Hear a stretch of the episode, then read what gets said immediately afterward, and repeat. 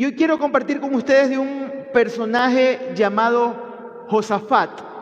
¿Cómo se llamaba? Josafat. Josafat. Josafat era rey de Judá. Y en Crónicas 20, en segunda de Crónicas 20, si usted quiere puede abrir su Biblia, pero igual vamos a tenerlo en las pantallas. Segunda de Crónicas capítulo 20 se narra una increíble historia sobre Judá, el reino de Judá. Recordemos que en aquella época tanto el reino de Israel como Judá estaban divididos y los dos reinos tenían sus propios reyes. En esta ocasión el rey era Josafat, ¿no? Josafat, aunque no era un hombre perfecto, era un hombre que tenía sus errores, pero él sabía mantener su comunión con Dios así como usted y como yo. No somos personas perfectas, tenemos nuestras imperfecciones, tenemos nuestras luchas, tenemos nuestros errores, pero si usted sabe mantener su comunión con Dios, eso lo va a ayudar a cada día ser transformado por el Señor. Amén. Y este hombre no era perfecto, este hombre tenía sus problemas, sus situaciones, pero él mantenía una relación con Dios.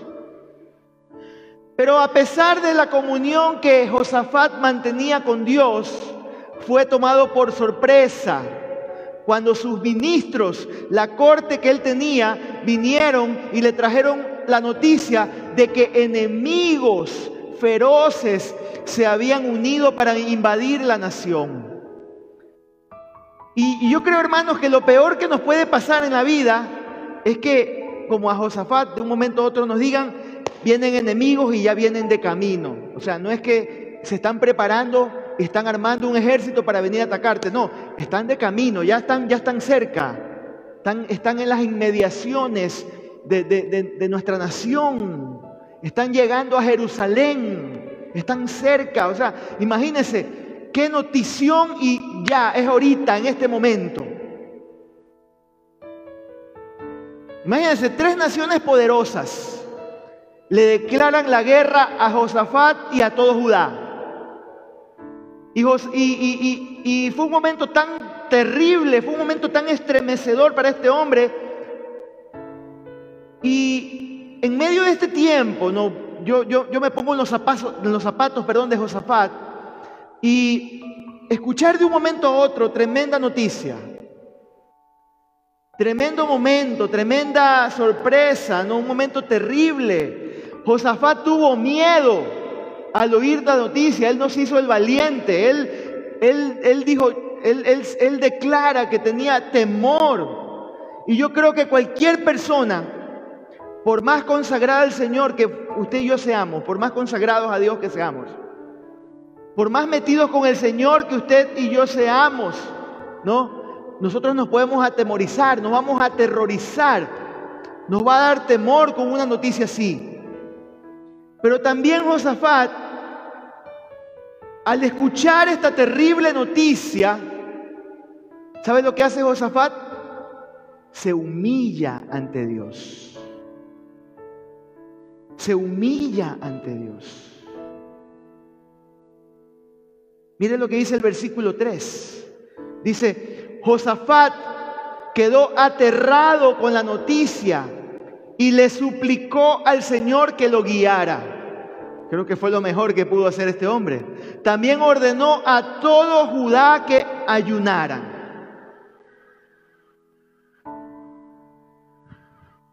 Yo no sé cuántos aquí son buenos para el ayuno.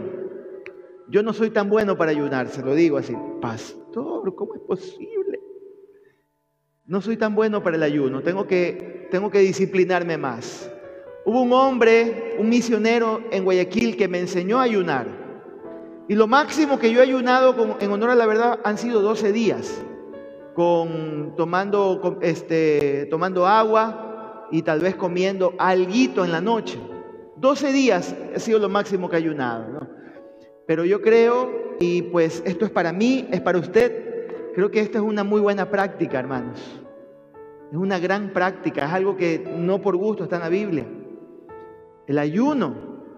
la importancia de ayunar, la importancia de, decir no, negarme a, los alimentos por un determinado tiempo para buscar al Señor, para que en medio de esa, de esa debilidad en la que está mi cuerpo, yo pueda ver la fortaleza del Señor. De eso se trata el ayuno. Entonces, yo quiero animarle a usted y quiero animarme a mí. En honor a la verdad, durante estos tres años que estoy acá, yo nunca he ayunado. Así se lo digo. Pero si nosotros podemos ya cambiar esto, empezando por mí como pastor, y decir, vamos a tener de aquí en adelante, vamos a establecer en el calendario tiempos de ayuno. Yo sé que la hermana, los hermanos aquí de las acuatas son expertos ayunando, ¿no? Tienen sus vigilias cada cierto tiempo, sus ayunos, y de verdad, pues ustedes van a tener que enseñarnos a nosotros cómo hacer. Soy honesto, no lo, no lo estamos haciendo. En Guayaquil lo hacía, acá yo no lo he hecho. Pero si podemos empezar esta práctica, Sería interesante. Ahora, no nos podemos latillar, ah, no lo hago, soy un pecador. Tampoco podemos sentirnos así. ¿no? Porque por ayuno o por vigilia no nos vamos al cielo, por si acaso. ¿no? Pero sí debemos practicar. Son medios de gracia para crecer, para crecer, para crecer, para fortalecernos, para hacernos mejor en el Señor, para ser transformados. Amén. Amén. Entonces, hermanos queridos, ¿Qué es lo que hace, qué es lo que hace Josafat? Él empieza este tiempo a buscar y a clamar al Señor y ordena a todo el reino de Judá, vamos a ayunar, vamos a ayunar. Llama a un ayuno nacional para buscar al Señor y reúne al pueblo y todo el mundo pide auxilio a Dios, empieza a clamar a Dios, empieza a buscar a Dios, ¿no? Entonces, en medio de este tiempo de ayuno, de clamor, de desesperación, de búsqueda del Señor, ¿qué es lo que pasa? Josafat se dirige a Dios, pero no es que está él solo en un rincón o en, su lugar secreto. Él se dirige a Dios delante de todo el pueblo. Empieza a clamar delante de toda la congregación y se dirige y reconoce la sabiduría y el control de Dios ante todas las circunstancias. Y miren lo que dice el versículo 6, sígame ahí en el versículo 6, dice las palabras de Josafat delante de todo el pueblo, hablándole al Señor, dice, oh Señor, Dios de nuestros antepasados, solo tú eres el Dios que está en el cielo, tú eres el gobernante de todos los reinos de la tierra, tú eres fuerte y poderoso y nadie puede hacerte frente. ¿Cuántos dicen amén a eso? Hermanos, Josafat le está, le, está, le está clamando al Señor y lo está haciendo delante de todo el pueblo.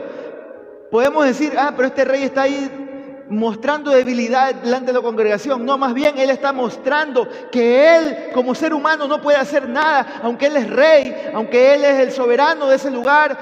Él dice, no, tú eres el soberano, tú eres Dios, tú eres eterno.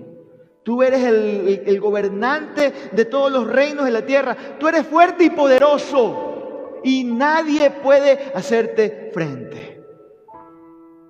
¿Y sabes lo que hace también Josafat? Josafat le recuerda a Dios las ocasiones en el pasado en que Él ayudó a su pueblo, en que Él, liberó a su pueblo y cómo, había cómo habían tenido razones para confiar en la salvación del Señor, aún en las peores circunstancias. ¿No? Y cómo el Señor de una forma tan soberana pudo, pudo rescatar a su pueblo, de forma que este hombre realiza una confesión increíble, una confesión sorprendente. Vea lo que, veamos lo que dice el versículo 12 de primera de segunda de Crónicas 20 dice, "Oh Dios nuestro, no los vas a detener. Yo no sé si en algún momento usted le ha dicho esto al Señor cuando ha visto la injusticia, ha visto la maldad. Tal vez usted se ha dado cuenta cómo en estos días hay colectivos, hay grupos, y usted dice, wow, pero qué aberración, pero qué maldad, pero mira lo que está pasando, y cómo están comprometidos niños, y cómo meten a, a Dios, y cómo se burlan de Dios. Es lo que estamos viendo en estos días. Y yo no sé si alguna vez usted ha dicho en estos días, Señor, ¿y no los vas a detener? Señor, ¿y no vas a hacer nada frente a todo lo que está pasando? Mira cómo se burlan de ti. La semana pasada, todo el mundo ponía ahí la bandera, entre comillas, el arco iris. Desafortunadamente, hasta, hasta nuestra alcaldía lo puso. Me dio mucha pena. Vi a un youtuber, bueno, se puede esperar de todo, ¿no? Un youtuber que yo le tenía mucho respeto, ahí paseándose en México. Yo digo, Señor, no lo vas a detener. Pero entiendo, hermanos, que Dios es soberano. Que Dios, ah, Dios trasciende en el tiempo, en el espacio. Nosotros queremos ya, ahorita, Señor, castiga. ahorita, Señor, pon las cosas en orden. Ahorita, Señor, disciplina. No, no es cuando nosotros queremos, es cuando Él quiere, es de la forma que Él quiere, como Él lo quiere. ¿Y sabe por qué, por qué el Señor también detiene muchas veces su castigo o detiene su venida?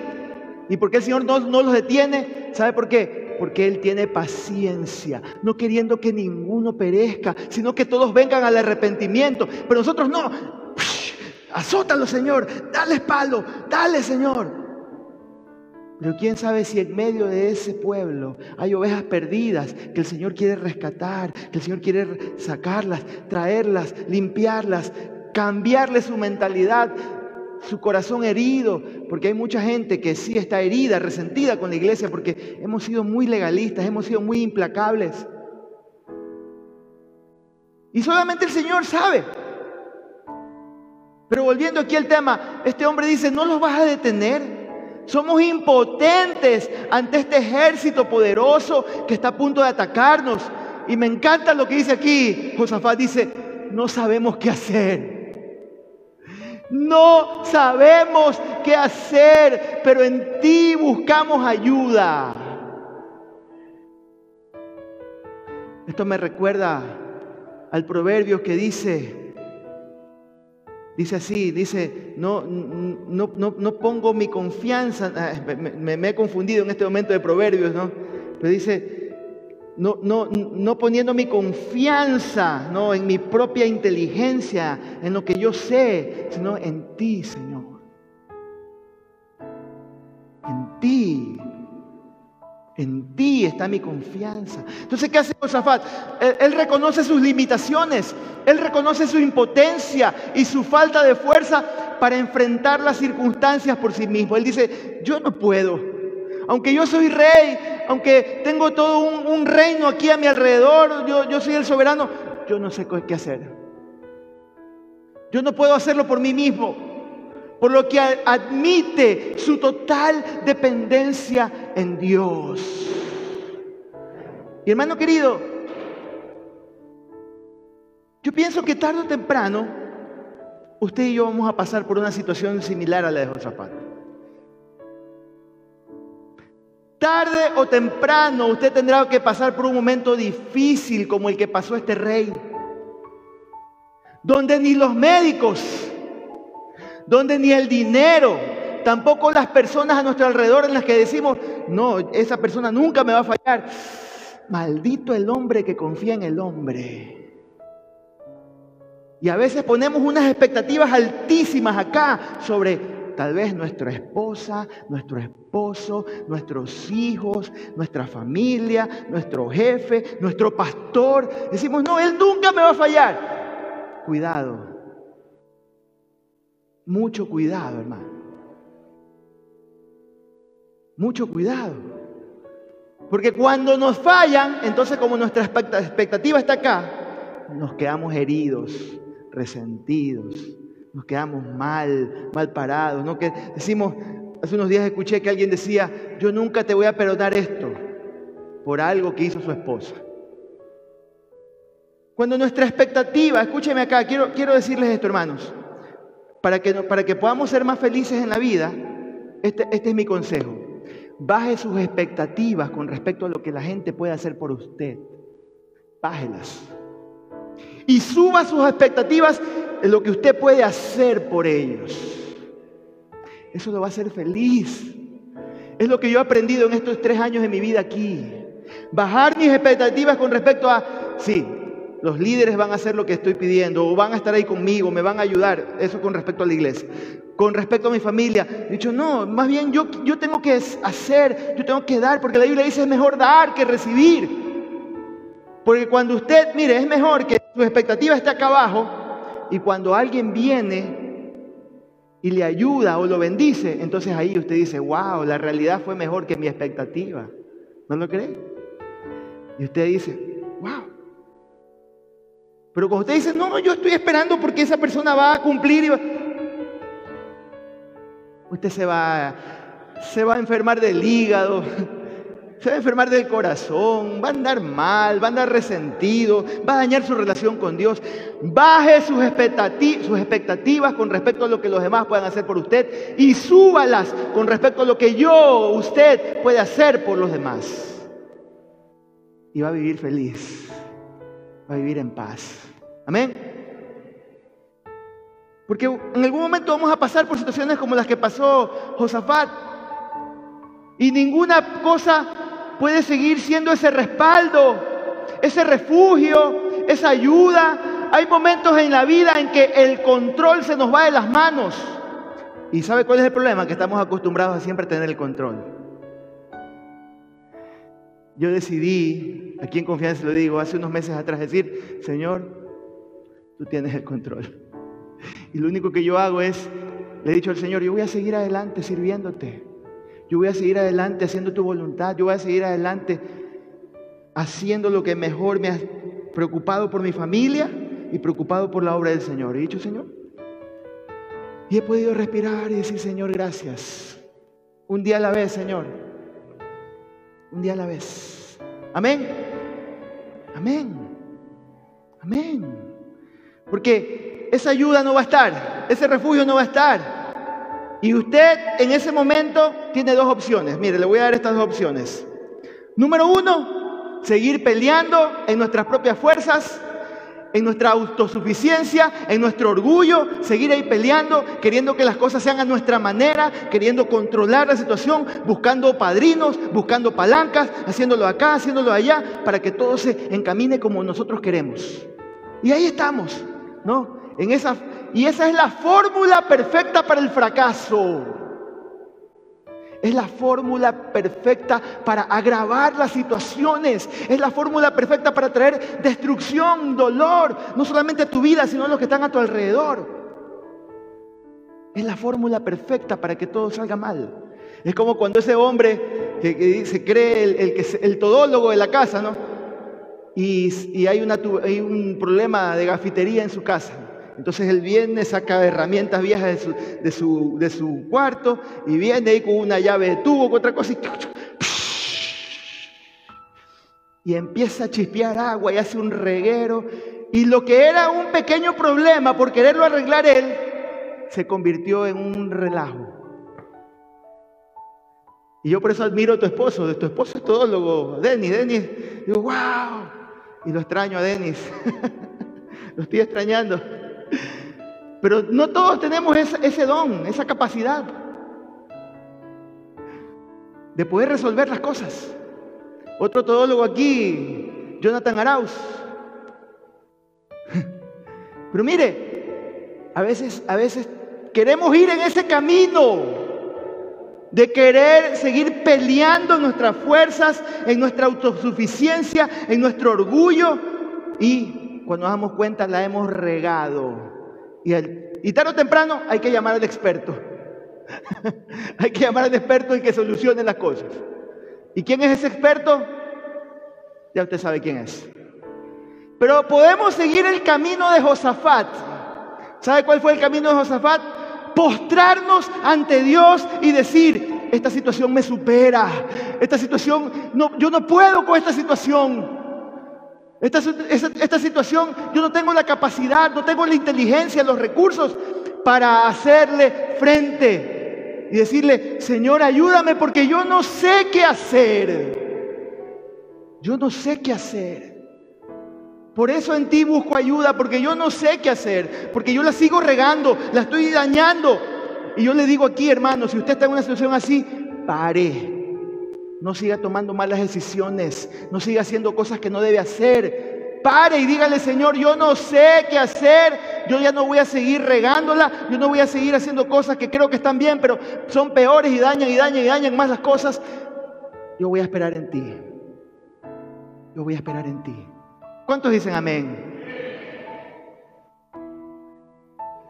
¿Y sabe qué es lo que pasa? Dios le responde a Josafat. Dios le responde a Josafat y le responde a su petición por medio de un levita. Pastor, ¿qué es un levita? Es un chiquito que usa levas. Malo el chiste. un levita, o los levitas, para que, por cultura general bíblica, eran los varones de la tribu de Leví que tenían que ocuparse del santuario, de los utensilios y del mantenimiento, en este caso, en primer lugar del tabernáculo y después del templo, cuando ya se construyó el templo, ¿no? Estamos hasta ahí de acuerdo, ¿no? ¿Sí? Eran descendientes de Aarón y eran descendientes de Leví, hijo de Jacob o Israel, ¿no? Entonces, Dios usa a este hombre, Dios le habla a Josafat por medio de un levita llamado Jaasiel. Este hombre se llamaba Jaasiel, quien le dice cómo Dios iba a intervenir y cómo Dios, cómo vendría la victoria de Judá contra sus enemigos.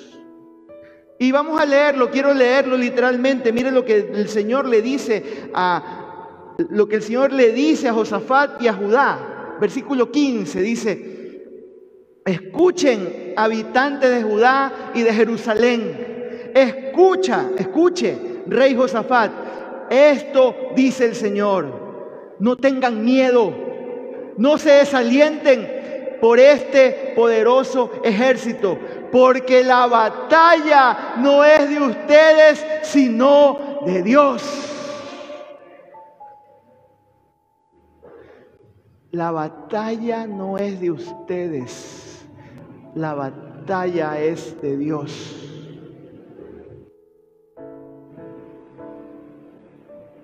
Y, lo que podemos ver en este mensaje, queridos hermanos, es que Dios está anunciando su salvación y, y pide un equilibrio. ¿Saben lo que está pidiendo aquí Dios? Tengan un equilibrio entre obediencia y fe. Yo creo que son, es lo mejor que usted y yo podemos hacer, ¿no? Usted y yo necesitamos hacer esto. Estamos en la cuerda floja. Obediencia, fe. Obediencia, fe. Si usted realmente quiere vivir la vida cristiana en victoria, tiene que vivir en este equilibrio sano. Obediencia y fe. Y es lo que Dios le está diciendo a este hombre. Dios le está diciendo, salgan a la batalla. Si usted puede leer todo el todo de Crónicas 20, léalo en su casa. Dice, salgan a la batalla, pero a la vez le pide, confíen en la salvación de Dios que, y estén quietos. Estén quietos, ya que el Señor peleará por ustedes.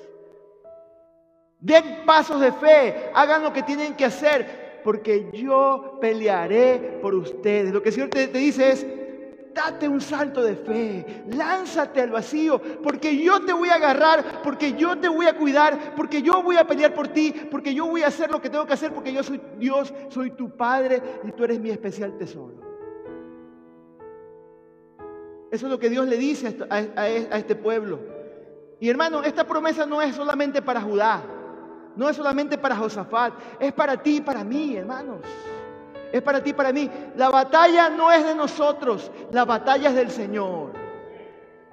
La batalla es del Señor. Dígalo, dígalo conmigo, la batalla no es mía, sino de Dios. Uno, dos y tres. La batalla no es mía, sino de Dios. Una vez más, la batalla no es mía, sino de Dios. La batalla es de Dios, hermano. Pero una cosa es que Dios te hable y que tú escuches. Y otra cosa es que tú, que Dios te hable, que tú escuches y que tú obedezcas. De ese, de ese punto de escuchar a obedecer, hay un trecho muy grande, hermanos. Hay un abismo muy grande que muchas veces no hay un puente para cruzar. Porque aquí nos podemos emocionar. Amén, pastor. La victoria es del Señor. Yo estoy de acuerdo con usted. Pero cuando te vas a la casa y cuando vienen los problemas, cuando vienen situaciones que no sabes qué hacer y sigues regándola, ahí está la clave. Pero ¿qué hace Josafat? Miren lo que hace Josafat para que aprendamos también de este hombre. Ante esta promesa, Josafat y el pueblo de Judá responden. ¿Sabe cómo responden? En primer lugar, postrándose ante Dios y adorando al Señor. ¿no? ¿Y saben lo que hacen al día siguiente? Lo que hacen al amanecer. No, estos hombres salieron a enfrentar a sus enemigos. Salieron, salieron a batalla. Pero en lugar de ir preparados para la batalla, ¿saben lo que hacen? En vez de ir armados, ellos salieron a cantar alabanzas a Dios. Ellos salieron a adorar al Señor, glorificar al Señor, su misericordia es para siempre. Glorificad al Señor, su misericordia es para siempre. Ellos, ellos, empezaron a cantar, empezaron a cantar, ¿no? Y en, en, cumplimiento a lo que Dios les había dicho, de su promesa, ¿no? Y en respuesta a la fe del pueblo, ¿sabes lo que Dios hizo? Gracias, mi hermano querido. ¿Sabes lo que Dios hizo? Dios hizo que cada uno de sus enemigos se confundan, se confundan entre sí, que se, que se pongan emboscadas entre ellos y entre ellos empezaron a destruirse, empezaron a matarse, los ejércitos se mataron entre ellos mismos. Miren lo que dice el versículo 23. Dice, los ejércitos de Moab y de Amón se volvieron contra sus aliados del monte Seir. Perdón. Y mataron a todos y cada uno de ellos. Y después de destruir el ejército de Seir, el ejército de Seir, empezaron a atacarse entre sí. O sea, primero todos fueron contra uno. Todos, dos ejércitos contra uno. Mataron a todos y después entre ellos también. Una locura. Una locura. ¿Y sabe dónde estaba el pueblo de Judá? ¿Sabe qué estaba haciendo el pueblo de Judá?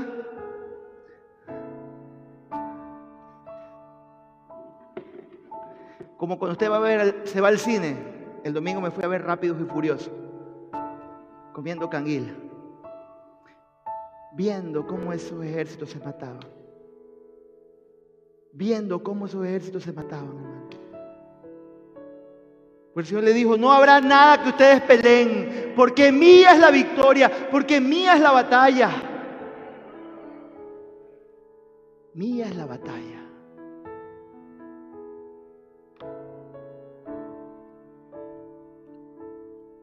Lo que vieron fue una numerosa multitud de muertos tendidos ahí en el piso, ahí en la tierra. Ninguno se había escapado, nadie. Y Judá alcanzó una total y completa victoria sin tener que luchar. Tal, escúcheme hermano, tal y como Dios se lo había prometido. El Señor lo que cumple lo que Él promete. Y si a usted Dios le ha prometido cosas, el Señor se las va a cumplir. Pero pastor, está difícil. Ah, hay batallas que hay, que hay que librar. Hay situaciones que tenemos que pasar. Hay limitaciones por las que tenemos que pasar. Pero Dios cumple lo que Él promete. Amén. Amén. ¿Y sabe qué? Aparte de, la victoria que tuvo este, este ejército, aparte de lo, que, de lo que ellos vieron, lo que vio Josafat y vio todo Judá, dice la Biblia que ellos ganaron un gran tesoro. Miren lo que dice el versículo 25. El rey Josafat y sus hombres salieron a recoger, a recoger, el botín. Encontraron una enorme cantidad de objetos, vestidos y otros artículos valiosos, más de lo que podían cargar. Había tanto botín que les llevó tres días solo para juntarlo. Así es Dios. Así es Dios, mis queridos hermanos. Así es Dios. No, en vano el Salmo 23 dice, aderezas mesa delante de mis angustiadores. Unges mi cabeza con aceite, mi copa está rebosando. A veces tenemos angustiadores a nuestro alrededor. A veces tenemos personas que no se alegran con lo que nos está pasando. A veces tenemos personas que están enojados porque te ven ahí. El otro día, el otro día yo aprendí algo, esto ahorita se me vino a la mente, lo quiero compartir. Decía alguien, no le comentes a todo el mundo tus éxitos, o lo que estás, mejor dicho, no tus, tus éxitos, sino no le comentes a todo el mundo tus planes. No le comentes a todo el mundo tus sueños, porque no todo el mundo está feliz con tus éxitos. Más bien, cuando ya lo logres, ahí sí, muestra. Hay gente que, te, que no te quiere, hay gente que te, te da un abrazo y, ay, qué lindo, qué hermoso, qué bello, pero realmente hay envidia, hay enojo, no todo el mundo está de acuerdo. La gente no está de acuerdo con tus éxitos. Mucha gente no está de acuerdo con lo que te está pasando. Entonces mejor calladito, sigue adelante, trabajando, dándole. Y cuando ya sea evidente, pues que la gente se dé cuenta. Así que calladito, calladito se ve más bonito, dicen por ahí. Entonces, Dios se encarga, hermanos. ¿Y sabe qué? Aquí tengo cuatro lecciones importantes que quiero compartir con ustedes, que aprendemos de Josafat, rapidito. Josafat fue, un hombre que supo clamar a Dios. Su clamor lo podemos definir de la siguiente manera. Número uno, reconoció el poder de Dios para vencer en cualquier circunstancia. Para vencer en cualquier circunstancia. ¿Sabe lo que estaba haciendo Josafat? Estaba reconociendo el dominio de Dios sobre todos los reinos. Él está diciendo, Dios está en su trono y Él gobierna. ¿No? Y muchas, nosotros muchas veces no entendemos la, la forma de obrar de Dios. No la entendemos. No entendemos que sus caminos son perfectos. Que aunque no los entendemos, hermanos, hay cosas que usted y yo no entenderemos. No, como lo decía hace un rato, hay cosas que no entendemos. No entendemos la injusticia, no entendemos la maldad, no entendemos por, la, por, por el desierto que muchas veces tenemos que pasar. No lo entendemos. A veces es mucho tiempo, a veces es uno, cinco, diez años. Pero cuando pase, cuando Dios cumpla sus promesas, cuando Él pelee por nosotros, vamos a decir, ah, ahora puedo entender. Ahora puedo entender por qué pasé por esto. Entonces lo que tenemos que hacer es reconocer la soberanía de Dios y que aunque venga lo que venga, Dios está en su trono. Dios está en su trono. Dios está en el trono. Esto me recuerda un poco las palabras que dijo eh, Jeremías, quien llegó un momento en su vida a, a no explicarse lo que Dios le estaba pidiendo. ¿Sabe lo que Dios le estaba pidiendo a Jeremías? Dios le había dicho a Jeremías, mira, todo Judá va a ser deportada, va a ser llevada a Babilonia. Van a estar 70 años en Babilonia. Pero le dice Dios, pero yo quiero que tú hagas algo. Yo quiero que tú compres un campo. Yo quiero que tú compres una heredad, una tierra.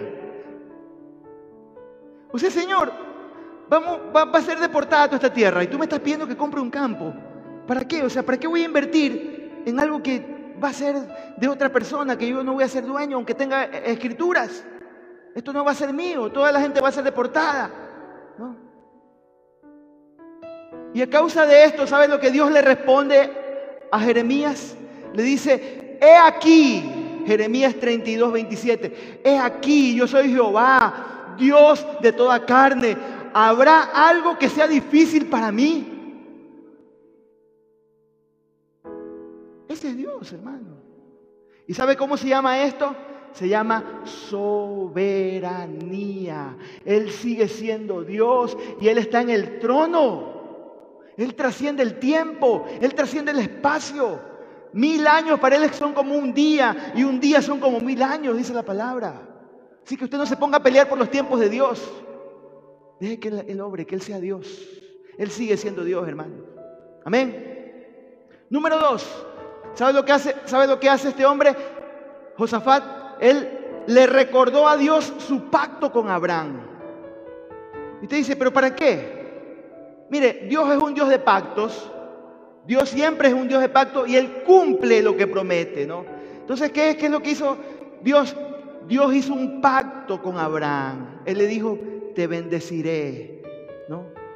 Tu, descendencia será como las estrellas del cielo. Y, y ¿sabes para qué te voy a bendecir? Ya lo hemos dicho, para que seas de bendición para que bendigas a todas las familias de la tierra, para que Israel, que es tu descendencia, sea una luz a las naciones. Y entonces, ¿qué es lo que hace, qué es lo que hace Josafat? Le, recuerda al Señor, Dios, acuérdate de tu pacto que hiciste con Abraham. Recuerda que tú dijiste que vamos a ser de bendición, que vamos a ser bendecidos. Y así usted y yo tenemos, Dios ha hecho un pacto con usted y conmigo. Usted y yo somos comprados por un pacto. La muerte de nuestro Señor Jesucristo. Usted y yo somos su especial tesoro. Usted y yo somos un pueblo escogido, somos una nación santa, somos un pueblo adquirido por Dios. Cuando usted y yo reconocemos estas promesas, no es para sacarle en cara a Dios, para decirle, Señor, pero yo soy tu hijo, yo soy tu siervo, yo soy tu especial tesoro. No, ¿sabe para qué es? Es para que nosotros recordemos quiénes somos en Cristo. Dios lo sabe. Dios siempre se acuerda. Él lo tiene grabado en su mente, en su corazón. Si dio a su hijo, ¿cómo no se va a acordar de todos sus pactos con nosotros? Pero es para que nosotros podamos saber y recordar dónde estamos plantados y quiénes somos en Cristo. Amén. Número tres. Número tres. Le recordó a Dios la confianza que ellos tenían hacia Él. Hay una historia que la leí esta semana que me gustó mucho. Había un hombre de negocios que se hallaba en medio de un largo viaje en un vuelo, cuando oyó por los altoparlantes la voz del capitán que decía, damas y caballeros, tengan la bondad de amarrarse sus cinturones de seguridad, le, pide a las azafatas que también se sienten y que se pongan y suspende el, el servicio de bebidas, de comida, ¿no? Y porque dice, estamos esperando encontrarnos pronto con una turbulencia. Entonces, ¿qué pasó? A los pocos minutos la turbulencia los encontró, ¿no? Al cabo de unos minutos ese avión estaba temblando, sacudiéndose ahí a causa de la tormenta. Se podía oír el estruendo ahí de los truenos encima del avión. ¿No? El rugido de los motores ahí y esos relámpagos veía él por la ventana y los relámpagos alumbraban las tinieblas de los cielos ahí. El hombre estaba pero aterrado, el hombre estaba pero asustado, ¿no? Y el, avión, por un momento, el, aire lo levaba y ¡fum! caía. No sé si usted le ha pasado, se ha volado un avión, pero eso es horrible. Usted va, ¡fum! cae el avión. Era, era un momento pero terrible para este hombre. No, no, no sabía qué hacer, no sabía qué atinar, ¿no? Y aquel hombre estaba aterrado, como los demás pasajeros, todo el mundo estaba aterrado. Solo había una niña, una persona que era una niña que estaba en perfecta paz.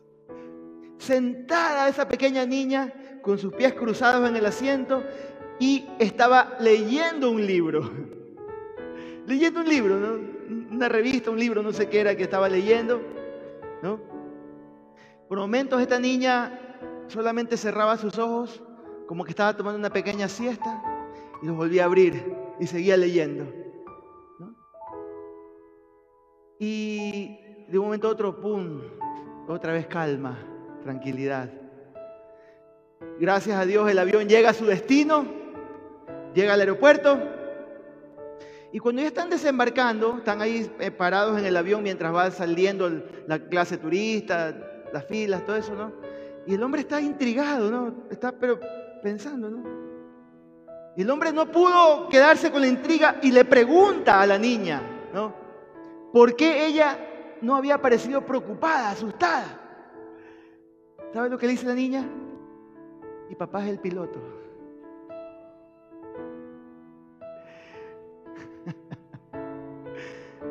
y me lleva a mí a casa. Yo no me preocupé porque sabía quién era Él, ¿no? quién estaba en el avión, quien estaba al mando. ¿Qué le parece, mi hermano? Ojalá que usted y yo podamos tener esta misma actitud de esta niña. Que en medio de la tormenta nosotros podamos centrar nuestra mente en aquel que tiene en sus manos los controles, el Dios Todopoderoso. Podemos descansar seguros en Él mientras nos lleva al hogar, mientras nos lleva a casa.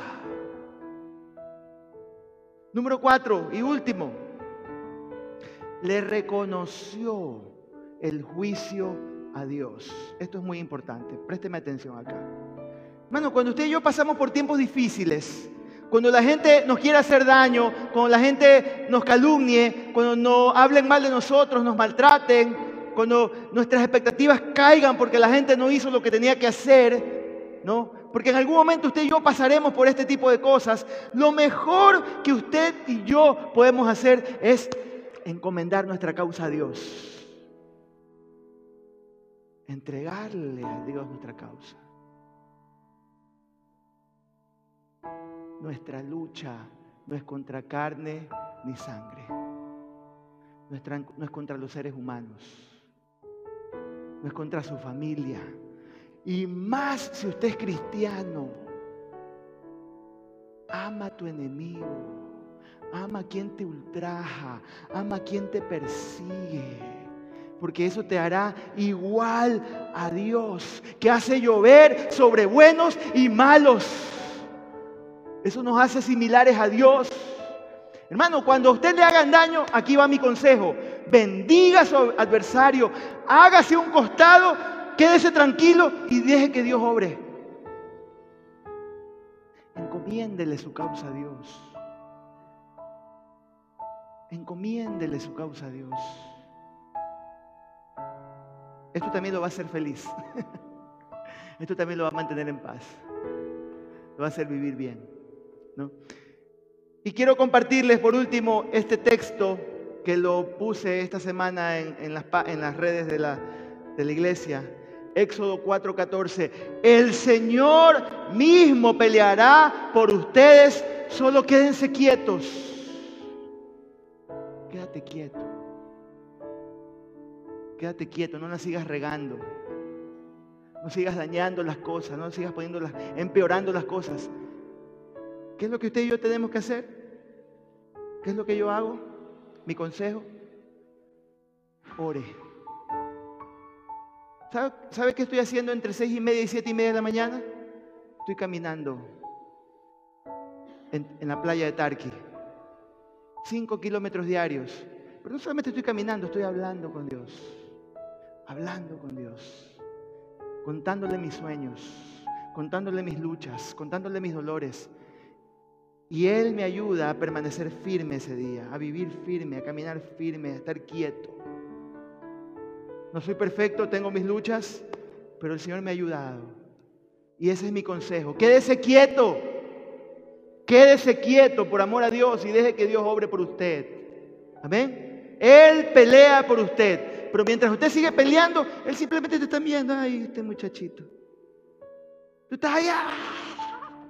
Y el Señor está, ay, este pelado, como dice Matius, ay, este pelado. Quédate quieto por amor a Dios y deja que él, él pelee por ti, que Él pelee tus batallas. Amén.